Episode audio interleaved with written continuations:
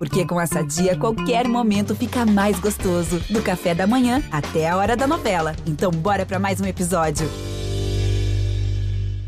Se o próximo fizer o Palmeiras é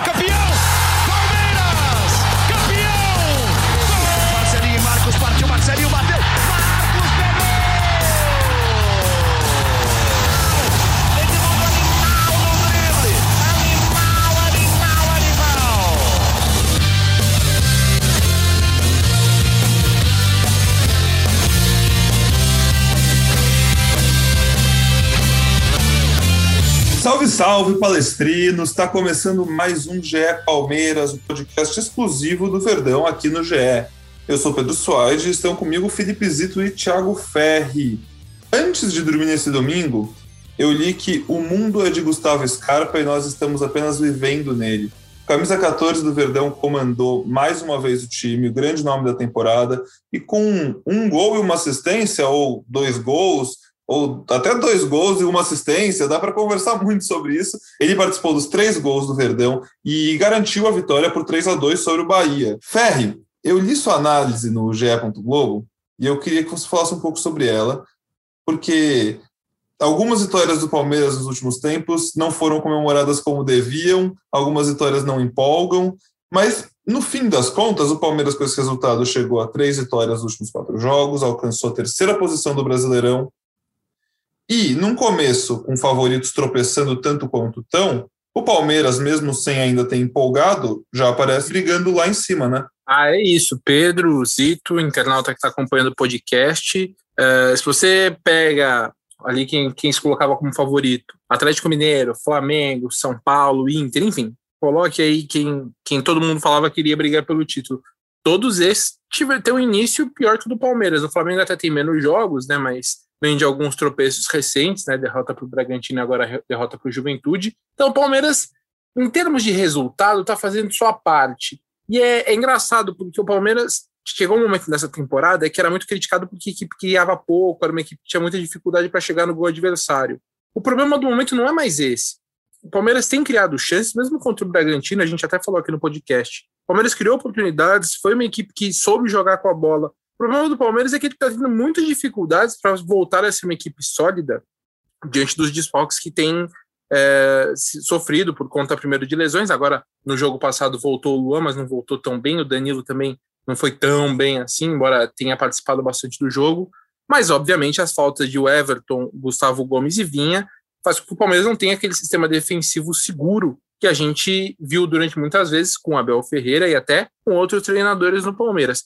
Então, esse é o grande problema. O Palmeiras acho que não empolga, não é uma equipe que você fala assim, putz, esse time tá com pinta de que vai brigar forte pelo título por conta disso, porque nesse momento é uma equipe um pouco mais desorganizada, que tá levando mais sustos. O Bahia poderia facilmente ter feito 3 a 2 antes do Palmeiras, né? O Bahia criou chance demais também, foi um jogo, foi um jogo legal de se ver lá e cá, as duas equipes criando bastante.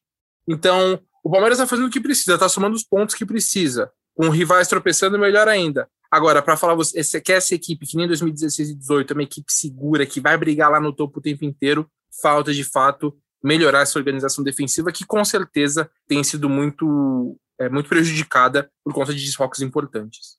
Zito, eu sei que você estava de folga, devia estar curtindo, mas conta pra gente como você viu esse jogo e o que você viu nesse Palmeiras. Cara, assim, assisti o jogo, um abraço para todo mundo que está nos acompanhando, para vocês aqui, colegas. É, acompanhei o jogo, assisti, assim, eu vi o Palmeiras num, num mais do mesmo. É, eu não vi essa vontade toda, assim, o Palmeiras teve vontade para chegar ao gol no, nos últimos minutos, sim, mas eu vi muito mais problemas do que coisas boas do Palmeiras em campo, né? Esse é mais um jogo de modo de exibição do Palmeiras na temporada, eu escrevi sobre isso depois no Twitter ali, aproveitando os últimos minutos da folga, né, sei lá, vou escrever alguma bobagem aqui, e eu escrevi que é eu acho que é o Palmeiras muito modo exibição ainda, sabe? Não, não tá com pegada de campeonato importante. É, o desempenho não tá legal, não encaixou. Tem muitos desfalques, tem muitos desfalques. É, pesa no time, pesa, porque você vê a defesa voltou a falhar mais uma vez, está tomando muito gol. É, mas dava para esperar mais do Palmeiras mesmo com todos esses problemas, principalmente na criação e finalização, né? Então, eu acho que tem que separar um pouco esse começo de campeonato é, brasileiro desempenho e resultado. O resultado está muito bom, está dentro do esperado. Você perdeu para o Flamengo, poderia ter conquistado um, um, resultado um pouquinho melhor contra o Bragantino, poderia, mas a fase do Bragantino é boa. Parece que é um time que vai brigar lá em cima na tabela também. É, então o desempenho tá bom e eu, o, o resultado tá bom. Eu sou um cara que defende muito o resultado. É, não sou de futebol de espetáculo, resultado é o que vale, 1 a 0 chorado é melhor do que perder de 4 a 3, então resultado é o que vale. A diferença é que num campeonato de pontos corridos, dificilmente um time que não embala é campeão.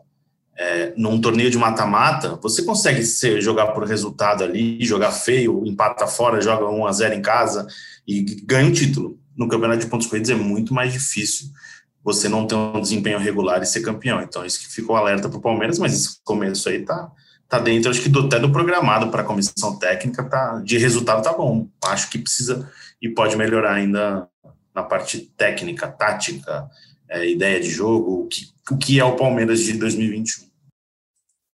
Eu não sei se eu sou muito otimista. É, minha mãe normalmente fala que sim. Minha mãe fala que eu gosto sempre de ver coisa do lado mais bonito. Mas assim, eu tenho a impressão que entre os times, no balanço geral, nenhum time no Brasileirão, para mim, começou tão bem quanto o Palmeiras, porque o Palmeiras tem muito a evoluir. A gente sabe que ele pode entregar muito mais pelo elenco que ele tem, pela capacidade do técnico e por todos os fatores, pelo que ele já se provou. E ao mesmo tempo, ele está entre os primeiros. Todo mundo que está entre os primeiros depois de sete rodadas são times que estão muito mais perto do seu teto do que o Palmeiras e que a gente não confia que vai evoluir como o Palmeiras. Os times que a gente vê crescendo junto com o Palmeiras, que são Flamengo, Atlético Mineiro, Grêmio, Inter, São Paulo, alguns, Grêmio e São Paulo não é de rebaixamento, né, pelo amor de Deus, mas todos esses times que a gente vê podendo evoluir ainda vão ter, vão ter que tirar uma diferença de pontos do Palmeiras. O Flamengo é a única exceção porque fez os jogos a menos e pode realmente já estar nesse mesmo nível do Palmeiras. Mas eu acho que o tanto que dá para a gente olhar que podia estar tá melhor é pequeno comparado ao quão boa a situação no momento é. E aí eu acho que muito dessa situação, de atualmente só ter na sua frente o Bragantino e o Atlético Paranaense, o Palmeiras está com 13 pontos, o Atlético Paranaense também tem 13, o Bragantino 14, e o Bragantino e o Atlético Paranaense tem um jogo a menos que o Palmeiras. Então, uma vantagem considerável nesse começo. Muito desse momento do Palmeiras, que se não, não empolga, é pelo genialidade, em muitos momentos, Gustavo Scarpa. Não sei se genialidade é a palavra certa, mas muita qualidade, precisão, tem uma, um toque especial na bola. É, além dele ser o jogador mais culto do Brasil, Ferri, ele também é o grande destaque desse campeonato até agora, você acha? O Scarpa está tá entre os, os destaques do, do, brasileiro, sem dúvida. É, é, o destaque do Palmeiras na temporada. Ele já, já era quem mais participava de gols do Palmeiras em 2021. E aumentou essa marca participando de todos na vitória. Eu até tinha contado como um duas assistências, mas depois o Zito lembrou bem quando a gente estava conversando. Ele falou, mas foi rebote do goleiro o terceiro gol. E aí, realmente, não foi assistência, mas foi uma participação direta. Então, é um momento, e é engraçado porque é, é, parece estranho que eu vou falar, mas até um pouco, alguns jogos atrás, eu achava que o Scarpa ele tinha uma participação alta em gols, é, em assistência, em, em, gols marcados, isso era importante, mas eu não vi ele dar o ritmo da equipe que ele deu, por exemplo, contra o Bahia, que ele vem dando. Acho que ele está participando mais do jogo como um todo. Então, é de fato a, o momento mais de maior segurança, de maior de confiança dele, e isso tem se traduzido na, numa exibição. Acho que o Scarpa está mais próximo do que se imaginava quando ele veio do Fluminense em 2018. Acho que é o melhor momento dele jogando e vai ser importante para o Palmeiras, porque depois da partida do Abel é, levantou a hipótese de poupar o Scarpa na próxima rodada do, do Brasileirão, no jogo contra o Internacional, porque o Scarpa vem de uma sequência grande de jogos, ele já tirou o Veiga para dar também um descanso, e aí jogou só com o Scarpa de meia é, entre os titulares contra o Bahia. Então, se de fato o Scarpa não jogar contra o Internacional, vai ser um teste muito importante para o Palmeiras, porque nos últimos jogos, se a gente for pegar o que aconteceu, os gols do Palmeiras, todos têm alguma participação de Scarpa. Se ele não tem assistência ou gol, ele dá o penúltimo passe. Então, é um cara muito importante. Hoje é o cara, ofensivamente, é o principal jogador do Palmeiras e tem uma, um potencial de ser um teste muito importante no, no, meio de semana agora, se de fato o Abel decidir poupá-lo, porque o, o, o Scarpa é o jogador que mais atua pelo Palmeiras no ano, e aí também precisa de um respiro para que ele tenha uma equipe inteira fisicamente. Né? É muito difícil imaginar que o Palmeiras ia ter a quantidade de pontos que tem se não fosse pelo Scarpa. Nesse teste aí no meio de semana, Zito, é que nem o Tite fez no domingo, falou: não, tenho que jogar um jogo sem Neymar para ver como esse time, essa seleção brasileira, reage. Na atual circunstância, é um pouco parecido até? É, o Palmeiras tem uma preocupação física com os jogadores, né? O Rony, já na partida contra o Bragantino, Abel mesmo falou que ele não entrou porque ele não estava 100%, estava em 70%. Então, o Palmeiras tem essa preocupação e eu acho que vale essa preocupação. É melhor você perder o jogador, segurar, perder não, você segurar o jogador por uma rodada do que perder ele por três, quatro jogos, né? E assim, querendo ou não, se o Scarpa sai hoje, entra o Veiga na, na, na função dele, imaginando a formação do último domingo. E o, assim, o Palmeiras Scarpa e Veiga não funcionou muito bem assim com regularidade. Porque você vê o Scarpa, os jogadores mudam de, de função, de característica. O Scarpa, o, o Veiga, ele tem uma, uma quando joga com Scarpa, ele tem uma obrigação maior de recompor a defesa, ficar mais de um lado direito ou do lado esquerdo, ele não fica livre com a, com a facilidade de chegar na área, então mudou um pouco a característica dele. É, eu acho que o Palmeiras vai sentir pouco a ausência confirmada, a ausência do Scarpa. É claro que ele está numa fase absurda, ele chuta uma falta no meio do campo e a bola entra, faz o gol, sabe? Então é a fase dele é muito boa, impressionante, é tudo que o Palmeiras precisava dele, né? E ele finalmente está tendo essa sequência. Mas acho que se, imaginando um time igual, de disposição tática, entrando o Veiga é, no lugar dele, acho que o Palmeiras mantendo os três atacantes, acho que dá para jogar contra o Inter. Lá o Inter que também ainda não, não tem um time né, para 2021, vários problemas, é, troca de treinador, então acho que dá para esperar assim, um jogo bom do Palmeiras mesmo sem o Scarpa. Falando em rodízio de elenco, como realmente é importante num, uma temporada tão insana quanto é do futebol brasileiro, ainda mais com o coronavírus. Quando que o Gabriel Veron volta? E assim, esse fim de semana eu vi muita gente falando sobre ele nas redes sociais. É, já vi gente postando foto dele com a bola. Acho que teve jogo treino hoje, foi isso mesmo? Ele participou de um coletivo do time sub-20 hoje. Ele ainda está nesse processo de, de recuperação, transição física, né? Que é a nova, é a última etapa antes de estar liberado totalmente. É, é um jogador que poderia já ter retornado, mas o Palmeiras decidiu, não só com ele, mas com todo mundo, não vai apressar mais ninguém, porque na, da última vez o Palmeiras até reconheceu que apressou o retorno, o retorno dele ao time e prejudicou, que ele sentiu uma lesão novamente, né? Acho que no segundo jogo, depois do retorno, ele sente a lesão e aí ficou esse todo, ele não joga desde abril, ele ficou todo esse tempo parado. Ainda precisa evoluir um pouquinho mais para ir começar a treinar mais vezes com o time, depois ir para jogo, ficar à disposição no banco, não, não deve ser para essa quarta-feira, não sei nem se para o fim de semana, ainda tem um tempinho, a gente tem que aguardar a evolução dele nos treinos, mas é um reforço importante, né? É, é, é o penúltimo jogador que está no departamento médico, o último é o Luan Silva, que ainda nessa mesma ideia de não apressar, o Palmeiras tem um cuidado muito grande pela sequência de lesões que ele teve, é a terceira cirurgia, se não me engano, que ele tem no joelho, então, o Palmeiras está segurando, não dá prazo de retorno, tem que esperar é, e ter segurança para ele voltar bem não correr o risco de retornar para o departamento médico. Né? Então, esse é um assunto mais delicado, que o Palmeiras trata com mais cautela por todo o histórico do jogador. Né? Veio já há um tempo, participou de apenas 45 minutos, é, quando teve uma lesão muscular, então depois teve mais uma lesão no, no joelho. É, esse é um caso que a gente não dá para imaginar quando ainda vai voltar, né? Mas o Verão, acho que no máximo em uma semana ele já deve estar pelo menos começando a, a entrar, a ser relacionado para os jogos. E é um bom reforço que o Palmeiras ganha, que o Abel ganha é, para jogar de lado de campo, velocidade. É um atacante que causa muita expectativa no Palmeiras. É, a gente tem que ver se ele vai ter, enfim, uma sequência, né? Que ele sempre teve uma foi prejudicado por esse problema né, de lesão, sempre interrompeu a sequência dele, mas ele mexe muito a expectativa do, do dentro do clube mesmo, não só com o torcedor. Zito, enquanto você falava do Verón, eu estava só pesquisando aqui que eu ia fazer um comentário, uma impressão que eu tinha sobre ele. Eu ia, eu ia falar erroneamente que, pô, muito feliz pelo retorno do Verón logo, porque ele é o tipo de cara que a gente já, já tem tanta expectativa como promessa há tanto tempo que está na hora da gente, a gente quer ver ele virar realidade, né? A gente está pronto para ver ele ser protagonista. E eu ia soltar um. Tá na idade dele começar. Eu fui ver, ele é de 2002, ele tem 18 anos ainda. Então, assim, meu Deus, isso, isso eu, eu achei que ele tinha uns 20 anos, assim, eu não. não, não até entrar aqui no GE, não trabalhava com o noticiário do Palmeiras tão perto quanto vocês, então foi uma coisa que pegou de surpresa.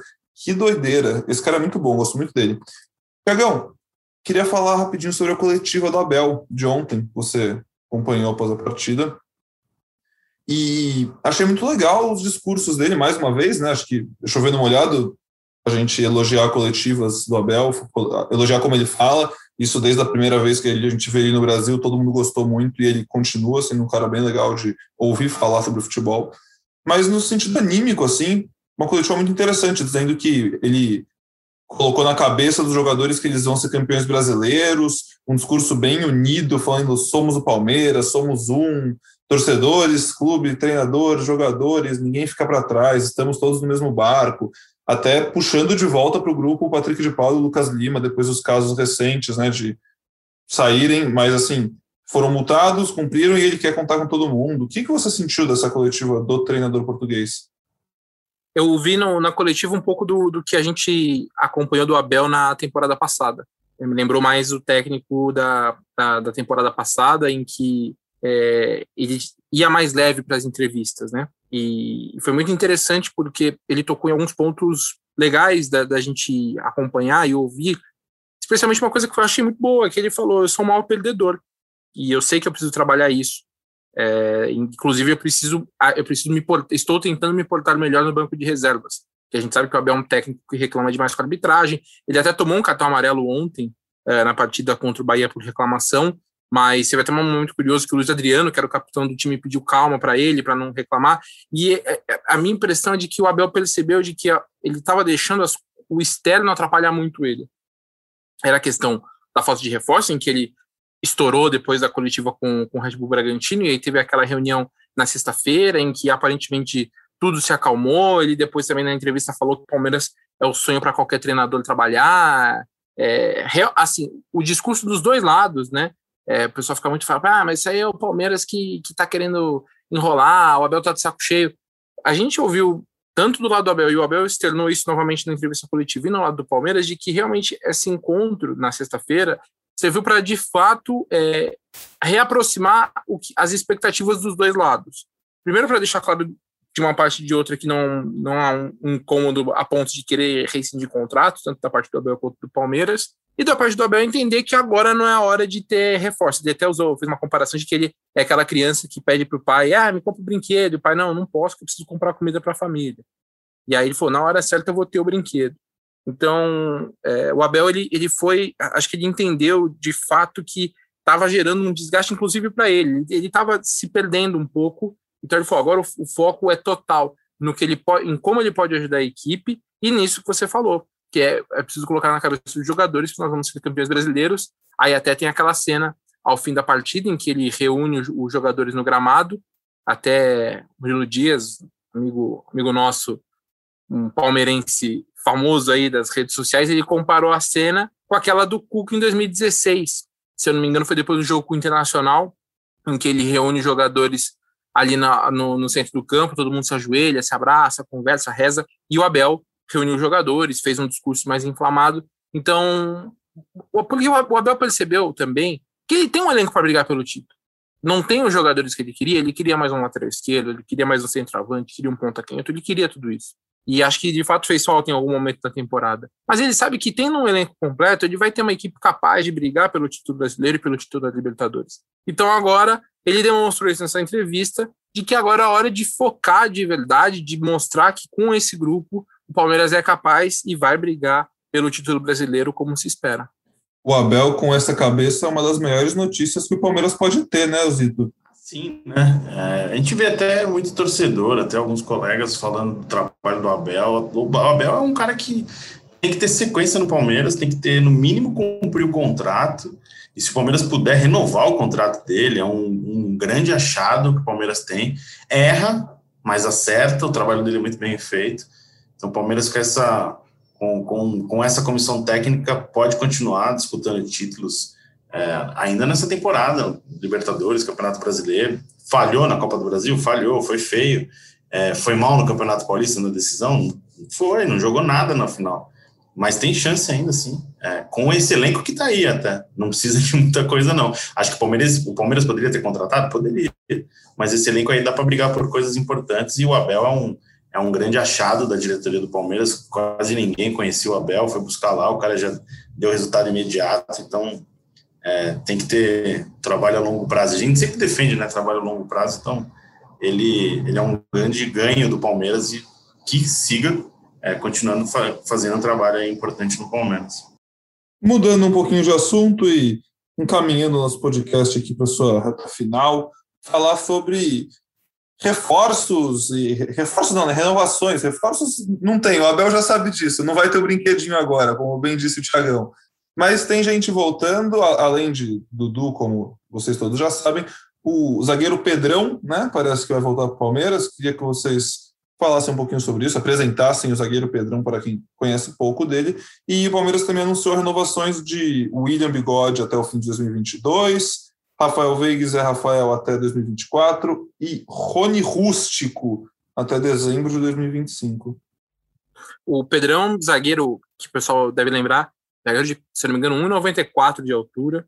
Ele jogou no profissional do Água Santa, no Campeonato Paulista, e aí o Palmeiras captou para a base, Uh, e aí estava emprestado para o Nacional, estava encaminhada a, a, compra, o Nacional ia exercer a opção de compra, chegou a anunciar no site oficial, era uma, uma negociação ali de 600 mil euros, o Palmeiras ia ficar com 30% dos direitos, isso no começo do mês. O, o, Nacional fez o anúncio de que ele iria permanecer, só que a negociação no fim não se concretizou, não deu certo, e aí o, o Pedrão vai ser reintegrado agora ao Palmeiras, o Palmeiras estava sem um zagueiro com a saída do Alain Pereur, Palmeiras não exerceu a opção de compra por conta dos valores, né?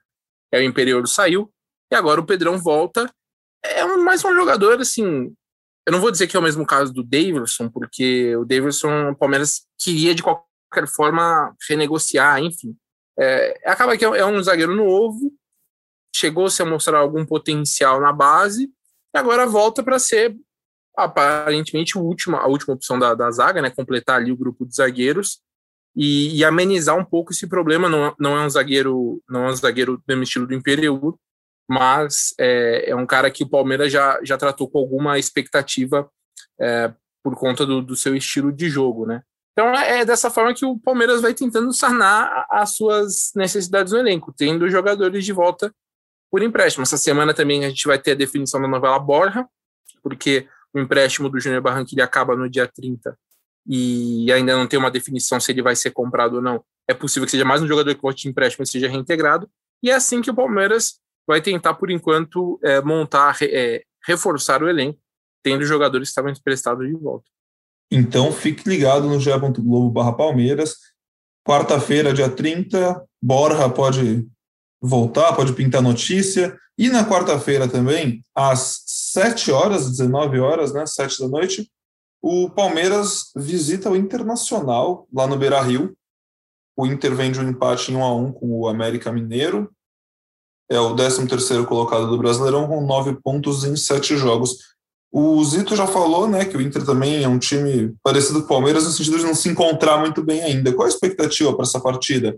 Querendo ou não, contra um time grande, né? Time forte. O Palmeiras tem um histórico de não se dar bem no Beira Rio muito louco isso. O Palmeiras construiu um, um retrospecto negativo quase toda a sua história no Beira-Rio. Muito difícil ver o Palmeiras vencer lá. É, lembro da vitória em 2016, eu estava lá cobrindo com o gol de Eric. O Palmeiras venceu o Inter por 1 a 0 e ali para muita gente falava: agora vai, agora esse time vai, porque esse time venceu o Inter em Porto Alegre. E foi, né? O Palmeiras foi campeão brasileiro naquele ano. Então, sim, é um jogo de dificuldade, é um time muito forte. É um time, é um jogo tradicional e tem essa esse lado aí que a gente muitas vezes vale no futebol, né? De retrospecto. O Palmeiras, eu espero um jogo difícil, mas o Palmeiras tem condição de conseguir um bom resultado, sim. É, acho que o jogo é mais importante para o Inter nesse momento, por afirmação, por recuperar espaço na tabela. O Palmeiras joga fora de casa, aí tem que ver a circunstância do jogo, né? Se dá para vencer, se pode um empate é um bom resultado. É, não é um absurdo o Palmeiras empatar e achar um bom resultado em Porto Alegre, por tudo em que envolve o jogo. Mas acho que dá para fazer um bom jogo, dá para esperar um bom jogo assim, do Palmeiras e ver né, se o Palmeiras finalmente consegue embalar e dar uma confiança maior ao seu torcedor. Palmeiras que venceu, é, nos acréscimos, é um resultado importante, mas ainda acho que falta aquele empurrãozinho para embalar e dar uma confiança para esse time, ver se vai assim de verdade, sabe? Então, acho que é uma boa oportunidade, sim, para o Palmeiras esse jogo no Beira Rio aí. Vamos ver. Vamos ver. Na quinta-feira a gente volta para falar se foi mais, um, mais uma decepção palmeirense no Beira Rio ou se tem a chance de embalar de novo.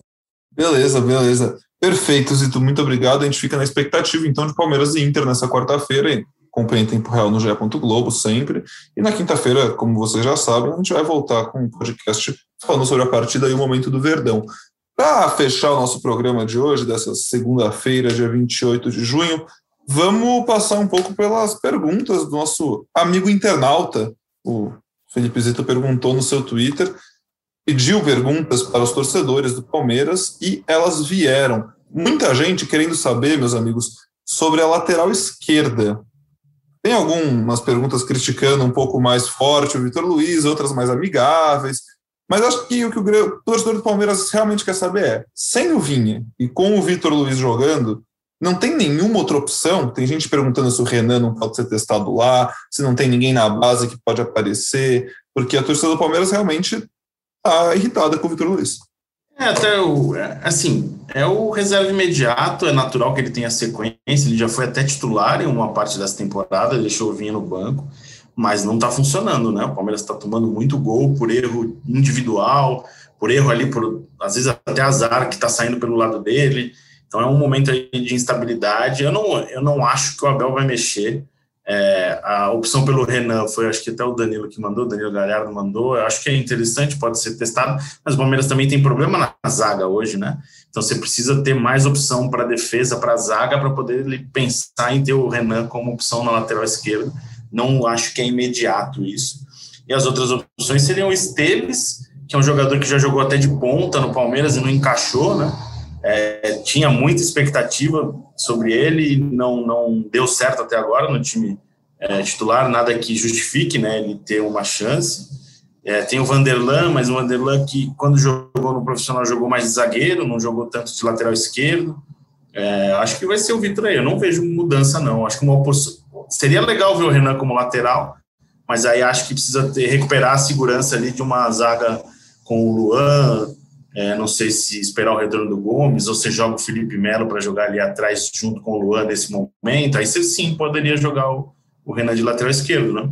É, é uma possibilidade para tentar mexer e recuperar é, essa segurança defensiva que o Palmeiras tinha. Lembrando que o Renan também caiu de produção né, nos últimos jogos, falhou bem é, contra o América e algum outro jogo que eu não lembro agora de cabeça. Então é um problema, é um problema que eu acho que só vai se resolver 100% quando vinha for é, acabar a participação dele na Copa América. Muita gente mesmo falando sobre a lateral esquerda aqui, o chefe Danilo Galhardo, o André Ruoco, o Gabriel Amorim, mas bastante gente aqui. O Zito é muito famoso no Twitter, tem muito, muito comentários que ele posta. Não dá para achar todo mundo, não. Desculpa aí, pessoal. Você tá louco. É que não, é que você, você não sabe o que é Thiago Ferri no ambiente Twitter. Eu não tenho tenho nem muita paciência para trabalhar ali bem, assim, mas Thiago Ferro é impressionante. Ele tá 24 horas no Twitter, ele te manda sugestão de filme, de alimentação, de comida. Cara, se, o que você quiser saber, pode mandar uma pergunta para ele que ele vai te responder. Ó, por exemplo, essa pergunta aqui do Diego, do Diego Tardelli. Eu já gostei mais. O Diego Tardelli Eita. mandou uma pergunta que não é aquele, eu acho, né? É. Ah, tá. Diego Tardelli pergunta assim, ó, é, o Pedrão já vai começar a ser utilizado pelo Abel nos próximos jogos? Thiago Ferro, você que sabe tudo. Não, né? não, não sei tudo. Eu acho que não também. Porque, ah, não tem. Ele imagina, acho que o Abel, mesmo que o Abel tenha visto ele, vamos, vamos imaginar que o Abel tenha acompanhado ele no Nacional e tenha achado o bom zagueiro, mas precisa ver minimamente como é que funciona ali no Palmeiras. Se, se de fato é um cara que, que vai encaixar na ideia de jogo dele.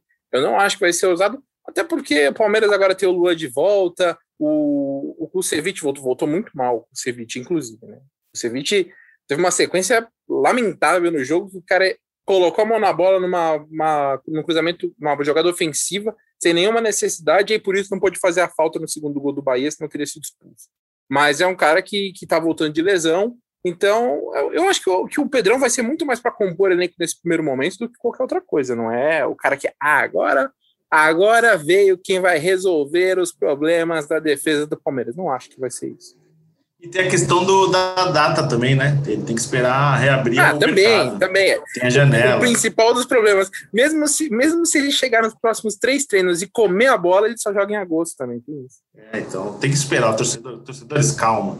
Tranquilidade. tem que esperar, tem que esperar. Além de, além de tudo isso que, a gente, que eu já falei, tem o que o falou. Até o dia 1 de agosto não adianta nada. Rapidinho, quero para finalizar, vou jogar uma para cada. Respostas diretas, porque são perguntas também muito. Não tem muito para onde fugir. A primeira que eu gostei aqui é: qual seria o papel do Dudu e o melhor posicionamento dele no time? Onde que o Dudu joga Thiago Ferro? Onde ele quiser. Mas Nossa, baita sério, resposta. É a melhor, é a melhor resposta. É. Não, mas falando sério, é, o Dudu pode jogar nas duas pontas. Aí o Abel define onde ele, como ele quer, onde ele quer colocar. Mas eu gosto, eu gosto muito do Dudu jogando pelo lado direito, porque eu acho que ele tem uma jogada de fundo muito boa.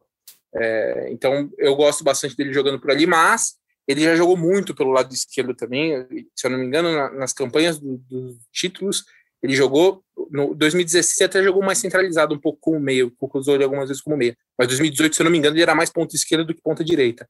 Mas é assim, onde ele, em qualquer um dos dois lados, ele vai se dar super bem. E aí o ataque vai. Aí o, o time vai ser Scarpa, Dudu e mais oito. Mais, mais nove, né? Mais nove com. O Everton, Scarpa, Scarpa Dudu. Scarpa, o Everton, Dudu e mais oito. Vai ser assim. Perfeito.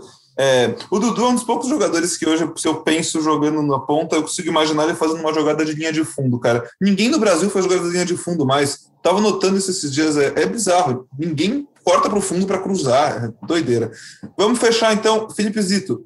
Borja, sem torcida para encher o saco, rende? Boa essa. Eu acho que pode ser interessante. Aí, assim, é, é, do Palmeiras.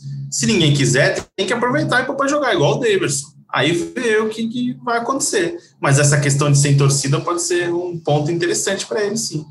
É, a torcida pegava bem no pé dele. Como pega de todo mundo, né? A torcida do Palmeiras não tem muita paciência.